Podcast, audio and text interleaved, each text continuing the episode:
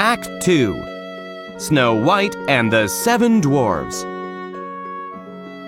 The seven dwarfs come home.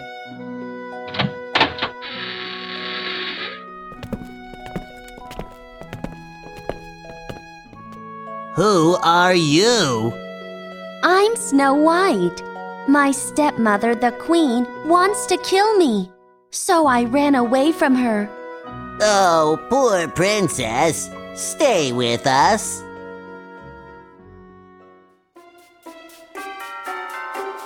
At the palace.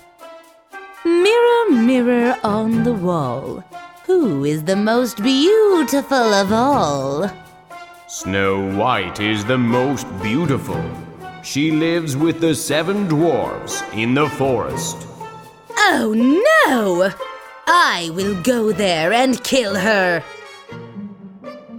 The queen goes to the dwarf's house.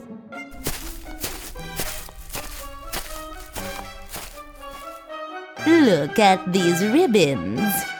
They are beautiful. I will tie this ribbon for you. She ties the ribbon very tight.